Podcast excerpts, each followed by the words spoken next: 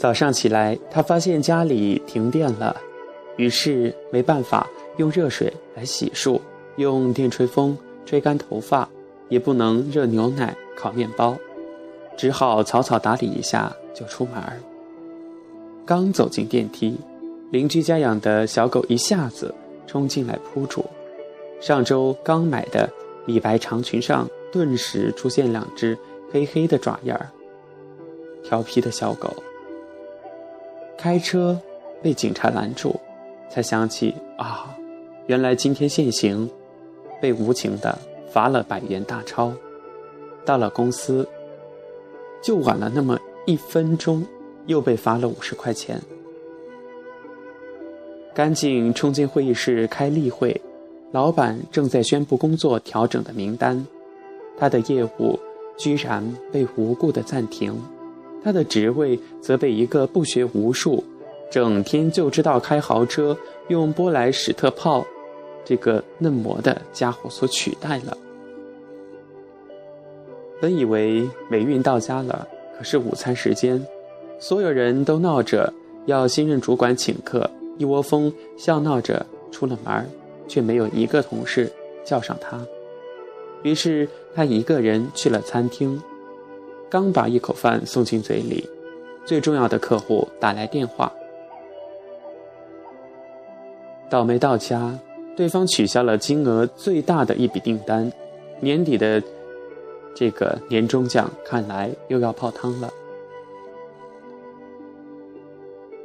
他看着面前的午餐，可是一点胃口都没有。刚回到公司，电话响起，妈妈在电话那头哽咽着。说姥姥的病又重了，很可能熬不过这个月。他坚强地安慰着妈妈，丝毫不敢提及自己的工作变动，只是说一定会尽快地赶回去看姥姥。放下电话，短信声滴答滴地响起，居然是暗恋了十年的对象发来的消息：“嗨，我要结婚了。”接二连三的打击，一波一波的袭来。黄昏，他站在回家的路边，等着打车。可是每位司机听到要去的地点，都拒载，无可奈何。弱弱的他踩着高跟鞋，拎着沉重的电脑包，向家的方向走去。只是觉得远方怎么这在这一刻变得那么远，那么远，好像永远。都走不到头，他的脚磨出了泡，可是实在走不动了，太痛了。他蹲下来，缓缓地揉着伤口。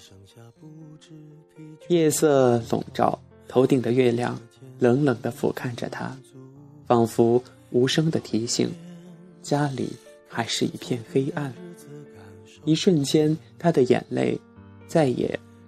控制不了，夺眶而出，差一点在大街上失声痛哭。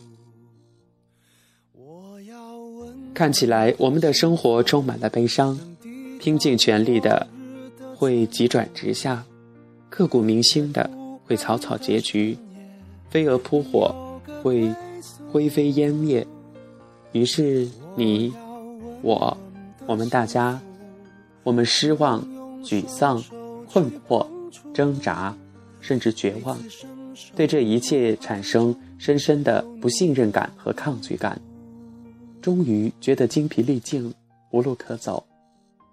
可是，真的走不下去了吗？弱弱的他，在城市的黑夜站起来，自己擦干眼泪，坚持着，摇晃着，继续的往前走，直到下一个路口。有一辆车终于停下来，他报了地址，司机和他非常和气地说：“啊，这么巧啊，我们住在同一个小区呢。看小姑娘，你走得很辛苦，正好收工，免费载你回家吧。”他感动的含着泪上了车，连声的道着谢。电话响起，客户在另一端说：“虽然咱们之间的这个订单取消了。”可是你的敬业态度还是让我觉得很感动的，不知道你是否对新的工作岗位感兴趣？如果愿意跳到自己的这个公司里面来，我给你涨一倍的薪水，职务也给你提升。电话那端的人说：“其实我等你辞职已经好久了，等了太久了。”他惊喜的在电话这头说着谢谢，一瞬间，郁闷的心情豁然开朗起来，于是顺手给暗恋对象回了个短信，说：“祝你幸福。”手机屏幕闪亮着，是他发回来的短信的回复，内容是这样的：“嘿，今天我跟阿姨通了电话。”我们这周末一起回家看姥姥吧。他惊疑的回：“为什么你要陪我回家看姥姥？”他发来一个笑脸。如果不是想让姥姥开心，我不会把求婚提前这么久的。他简直不敢相信，望着那一行话，张大了嘴巴，手足无措。他好像知道他的心事儿，就回复：“我都知道。”我喜欢你。就在那一刻，他的眼圈一下子又红了，心里却轰轰炸开几朵烟花，一路抿着嘴笑。回家，拿出钥匙，邻居家的门却先开了。邻居笑眯眯地说：“呃，今天我遛狗回来，发现你家的这个电闸坏了，就叫我老公帮你修好了。”在他身后。那只小狗探出头来，汪汪的叫了两声，欢快的摇着尾巴。他突然觉得早上非常讨厌的这只小狗，那一刻也变得那么可爱，一点都不讨厌，甚至觉得群岩上的这两个狗的脚印也非常可爱。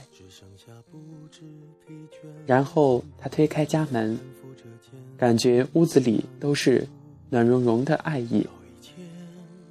所有的故事都会有一个答案，所有的答案，却未必都如最初所愿。最重要的是，在最终答案到来之前，亲爱的你，是否耐着性子在等，守得稳初心，等得到转角的光明？这就是本期的哲理人生，请大家放宽心。坚持住，一切都是最好的安排。非常感谢大家收听本期节目，这里是荔枝 FM 八五零幺三指尖流年，我是主播小熊，咱们下期节目再见。